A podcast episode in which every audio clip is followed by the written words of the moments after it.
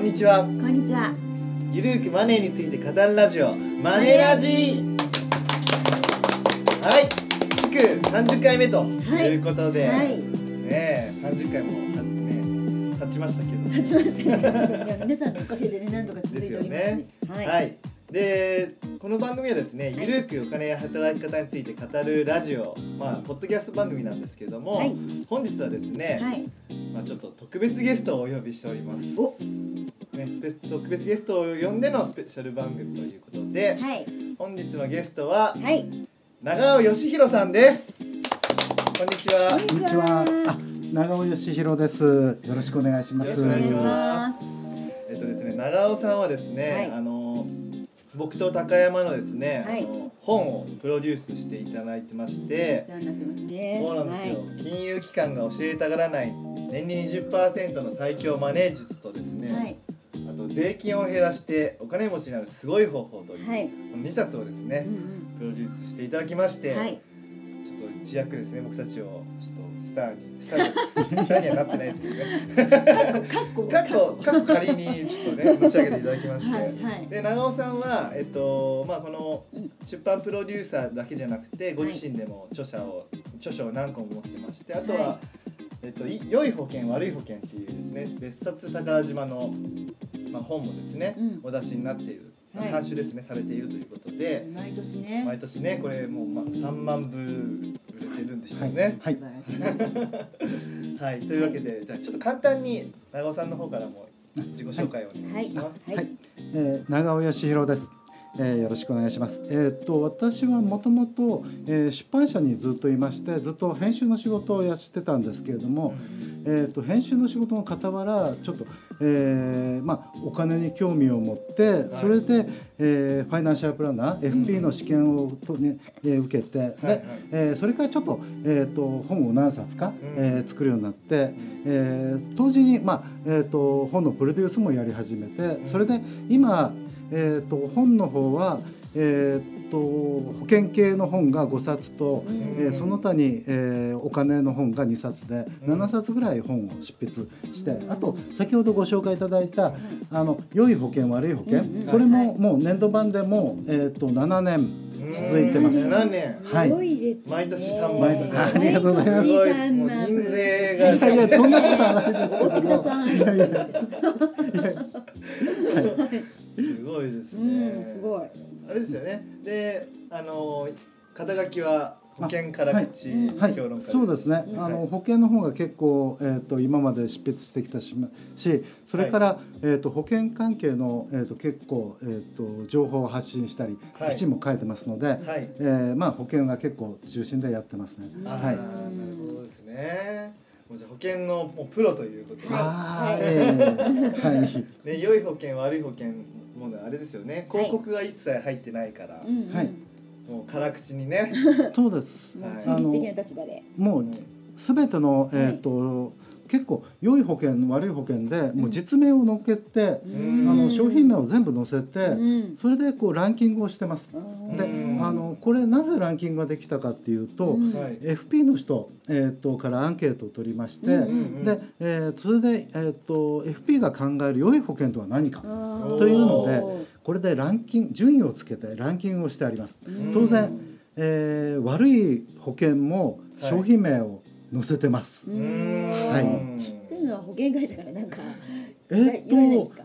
特にクレームは今までないですね。あの長尾さん勘弁してくださいよみたいな。あとなんかね、こう変な手紙が送あ、らこれはれてこういった電話がね、無言の電話がかかってこう事実を書いてますし。はい、そこら辺はきちんと慎重にあの間違えないように中立公平中立な立場で保険を評価しているつもりです。なるほど。あーなるほどですね。じゃあ今日はですね、あ、じゃあ全2回あの今日とまあ次回もはい。長尾さんには出ていただく予定なんですが、はい今回は保険についてね皆さんと一緒に勉強していこうかなと思っております。はい。はい。じゃあ気になるですね。じゃあまず保険ってどうやって選べばいいのかう、というんところをですね、はいあのちょっと教えていただければなと思うんですが、はいはい。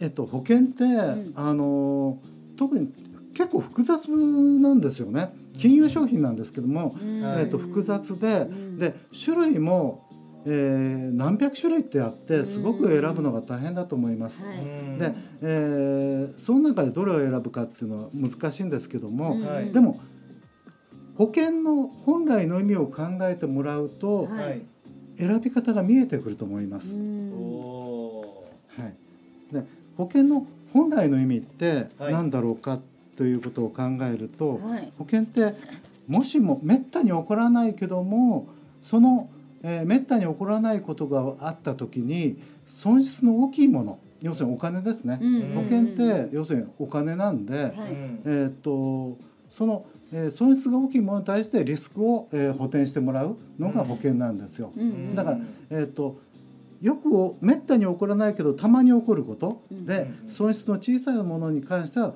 保険に入らないでも貯蓄でも賄えるものだったら貯蓄にしましょうと。だからそこら辺をよく考えながら、えー、と選ぶと保険何が必要なのかが見えてくると思いますね。うん。はい、じゃあむしろ保険には入らない方がいいみたいな感じ。そうですね、うん。あの入ら、えー、と全く入らないわけではないんですけども、はい。本当にあの例えばあの、えー損失の大きなもの。うん。例えば死亡する、うん。要するに、えー収入要するに世帯主、うんえーまあ、この場合、えー、とご主人だったりする場合も多いんですけれども、はい。その世帯主の方が要するに、えー子供が小さい時でしたら、うん損失がすごく大きいですようん。ね。そうですね。で、えー子供たちの小学、えー、と教育費とか生活費、うん。そういったものがすごくかかるんで、うん。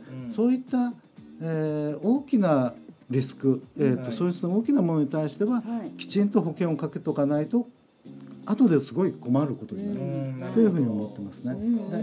逆に、えー、とそんなに、えー困らないもの。例えば短期の入院だったり、うん。あのえー短期の入院だと例えば1週間ぐらいの入院だとそれほどお金はかからない、うんで手術でも実は高額療養費があるんで、ねえー、と一般的な、えー収入の方でしたら大体、えー月額9万円ぐらいで、うんえー医療費って収まるんで、んえーそれだったら貯蓄で賄える人だったら貯,、えー、と貯蓄に入ってもいいんじゃ、うん。貯蓄で賄ってもいいんではないかななるほどという考え方ですなね。るほどじゃあ共働きの夫婦は若ければ保険に入る必要はないって感じですよね。そうです。ねあのー特に、えー結婚したから保険に入るっていう方がいらっしゃるんですけども、はいいますね。はあの両方共働きだったらリスクって何？要するに結婚したからリスクは増えるの？ということなんで、い。うんうんあのある程度は必要かもしれないですけども大きなリスクにはならない。うんだから、えー、と結婚したという理由でうん保険に入るのはどうしてっていうことどうしてってことですよねうん。子供ができたからっていうのはそうそうですねわかりますよね。それはすごく、ねあの必要だと思います。うんはいなるほどな。じゃあズバリですね。はい、長尾さんにあのまあどういう条件でうん保険を選ぶべきかってね。はい、ま あちょっと聞いてみたいですねね。あのご著書もね、せっかくですから紹介していただいあて。はい、そうですね。はい。はい、はいありがとうございます。はい、そうですね。あの保険でえっ、と条件えっ、とおまあどういった保険で一般の人は選べばいいのか選べばいいのかっていうのちょっと非常に目安がないと分かりにくいと思ったんで、ここはですねあのちょっと考えてみたんですよ。はい。あの5つの条件っていうのをちょっと考えてみました。なんでこんなことを考えたかっていうと、はい。実は良い保険悪い保険をこれ毎年作ってて、はいいつもあの上位に来る保険って大体決まってるんですよ毎年。おでお。なぜ。かうん。なぜかなぜか。なぜか決まっている。それってやっぱり FP が選んでうんいい保険の条件ってあるんじゃないかうん。というのでそこで考えてみたのがこの5つの条件なんですよ。はい。ー。あ、保険はこの5つから選びなさい。はあはい。まい。川出消防さんはにねい。出てるご著書ですね。はい。これで5つの条件を紹介していただいていると。はい。はいですね。でえー、とではちょっとその5つの条件、はいちょっと教えてください。はい。えっ、と一つ目がですね、はい。一定期間の保険一定期間の。はい。要するにあのー終身というか、うんえー、とずっと払い続けるのではなくて、今終身も、えー、とすごく高くなってるんで、うん。えー、と一定期間つまり、えーある一定の期間だけを保証すれば保険料も安くなるし、はい。でライフプランによってあの人って、えー、と人生の中で、えー結婚があったり家を買ったりそ子供ができたり、えー、とそういったライフプランで保険の必要額って決まっ、えー、とどんどん見直す必要があると思うんですよ。うんで一定額定期的に見直すためには一定額の保険って結構便利じゃないかなと。うんうんうんで、えー保険も安くなる。保険料も安くなるという形でまず一つが一定期間のの保険がいいんじゃないかと。なるほど、はい。はい。でえー、と2番目が、えーシンプルな保険。シンプルな保険、うんうん。はい、あのよくあるんですけどもあの大手保険会社ではちょっとパッケージ的な保険パッケージ契約のような形で主契約があって特約がはい。いくつもついたような保険。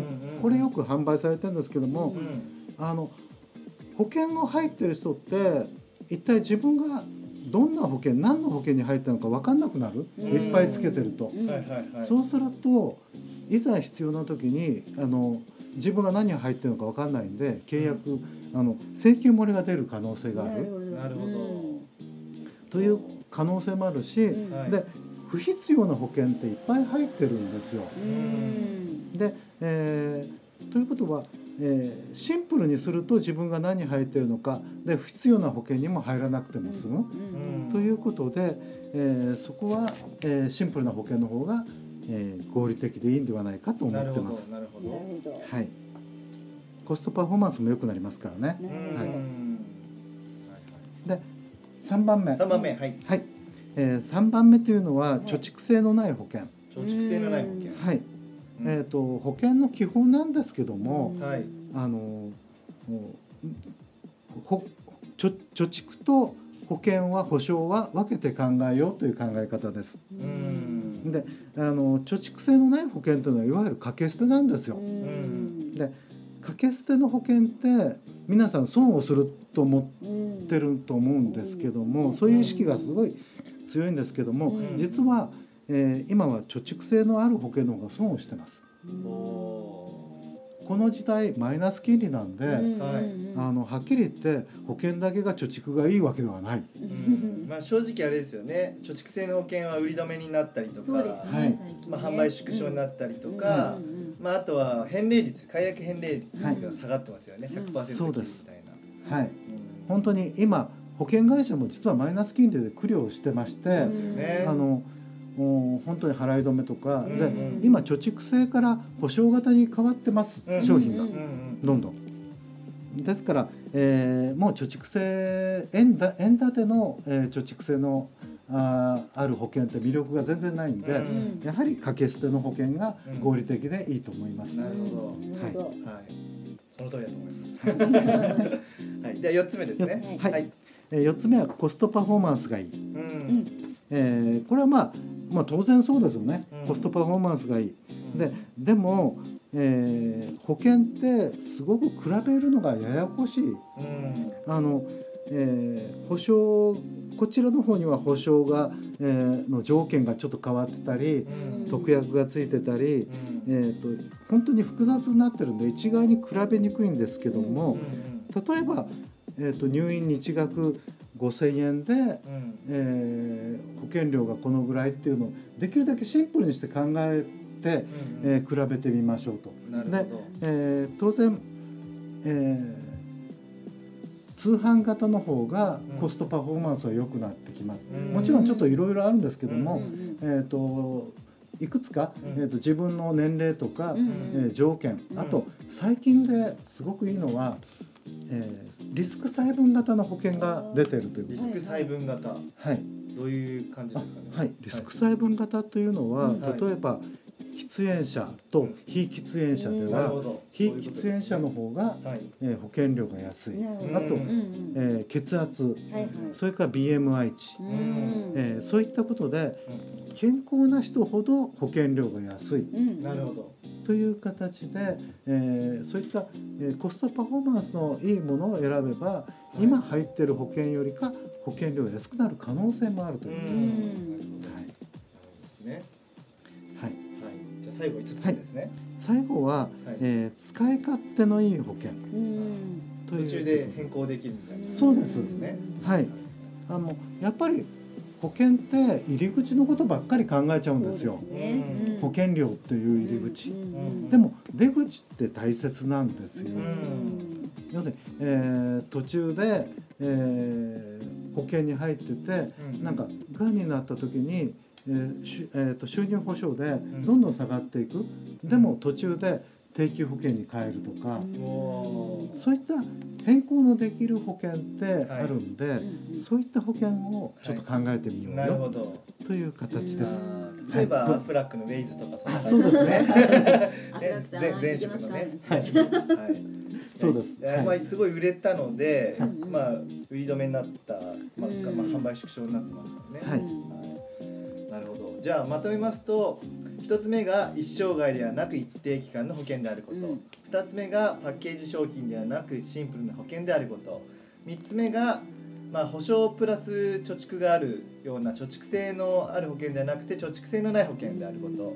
で4つ目がコスパがいい保険であることで5つ目が、まあ、変更不可能とかではなくて可能である使い勝手のいい保険であることということでう、んはい、この5つの条件ですね。リスナーの皆さんいかがでしょうか？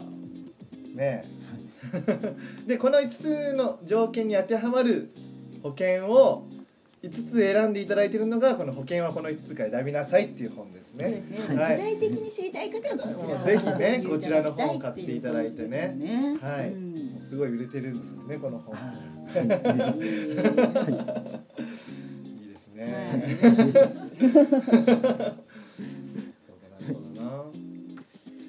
ね。はい。高山さんはうん保険は結構たくさん入ってるんですか？あのねはいやっぱりあの付き合い上っていうかはいいろいろこう仕事上でですね入ってたんですけれども、はい整理しまして、はいはいえーこの長尾先生の本を元にねは 整理して今シンプルにい。なるほど。はいシンプルにはい入ってい必要なものだけを入るなるほど。切り替えましたけどあはいーあじゃあ結構あまあ入ってたってことなんですね。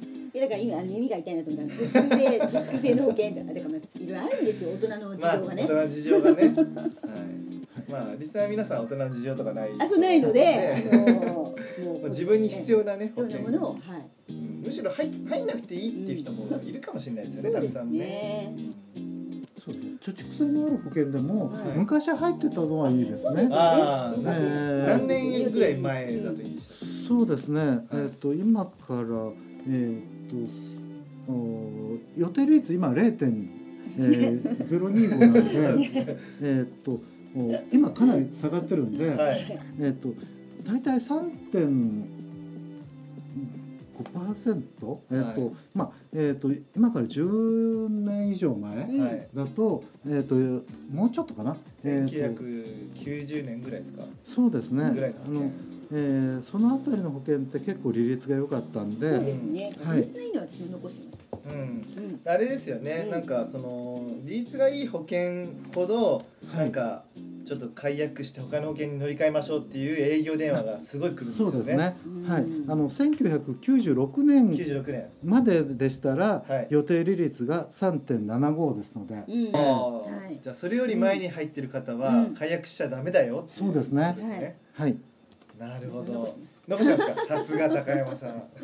なんか今の若い方はちょっとかわいそうですよね。こういういい利率の商品というのに巡り合えないというか。そうですよね。ねこの前僕、あのとあるサイトであのまあ学資保険とか貯蓄性保険の保はいはい険がなくなった、なぜなくなったのかっていうような記事書いたんですけど、うんねもうあのあまた 実名出して申し訳ないですけど、アフラックの夢見る学資保険とかは。えっと、2017年で、えっと、戻り率が97%とかそんな感じで。ね。そう今まで100%超えてたのが当たり前だったんですけど、うん。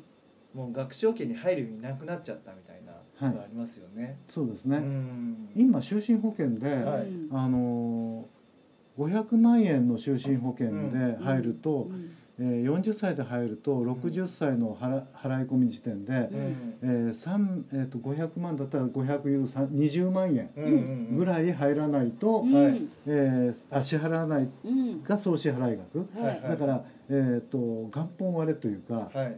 払った金額よりも保証金額が少なくなってまそうですよね、へー本当ですよね。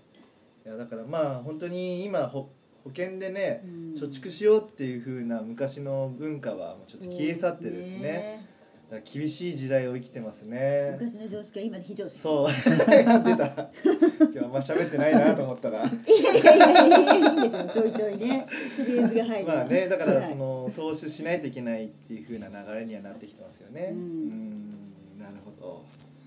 まあねそんなところでねはい。結構時間も経ってきてしまいましてね。はい。はい。でもう一度ですねちょっと宣伝をね。うん。あのちょっとじゃあ長尾さんの方からはい。はいじゃあこの2冊。はい。はい。えーっとこの今年出しましたあ昨年か。えー 2016年ですあかえー、と昨年ですね。昨年すいません。2016年。はい2016はい、年2016年、はい、出しました。えー、保険はこの5つから選びなさい。はい。これは、えー、今言った5つの条件に当てはまる、うん。えー、保険を5本本当の実名を入れて、うんえー、書いてあります。はい。で、あのー商品を説明して、はい。で大体、えー、そのほぼ大体の世代に当てはまるような形で、うん。ケーススタディもはい。載せてあるんですけども、なるほど。えーっとそれの、えーっと金額が保険料が大体1万円以内月額、うん。というケースを考えてみて、はい。これでほぼ大体もういけるんじゃないかなという感じのケーススタディも載せてあります。はい、ちょっとげあの参考にしていただければというはい。思ってます。はい、でもう一つが。はい、えーっと毎年出てます、えーっと良い保険悪い保険。はい。はいこれは別冊宝島なんですけども、はい。これは結構えーっと本当にどの商品を選んでいいかっていうのをまさに選んでいただくのに必要あのぜひ役立てていただきたいとうん思います。とにかく広告が入ってないんで、うんあの公公正中立な立場で書いてありますので、うん。ここの1位2位3位とか、うん。上位に載ってるものをうん。自分の年齢にあの、えー、30歳40歳50歳の、えー保険料まで出てますので、うん。自分に近い年齢のとこのおを見てそれで一番いいのを選んでいただけば、うん。ほぼほぼ間違いがないかなというふうにお思います。はい、は、はい。い、リスナーの皆さんぜひですね、はい。買って、はい、この5つから選ぶっていうところを確認していただければと思います。はい、ではですね、最後にあのね僕たちの方からも、ね、一冊ねはい。新新刊が出ますので、じゃあ高山さんあのお願いします。はい。えーといつ発売でしたっけ？6月の20 6月22日に発売になります、年収400万円からの不動産投資で着実に稼ぐ秘訣という本を、えー、私高山が書かせていただきま単す調でね、はい読まはい、せていただきました。消防新社からはい。はい。この本を読めば、年収400万でもうん。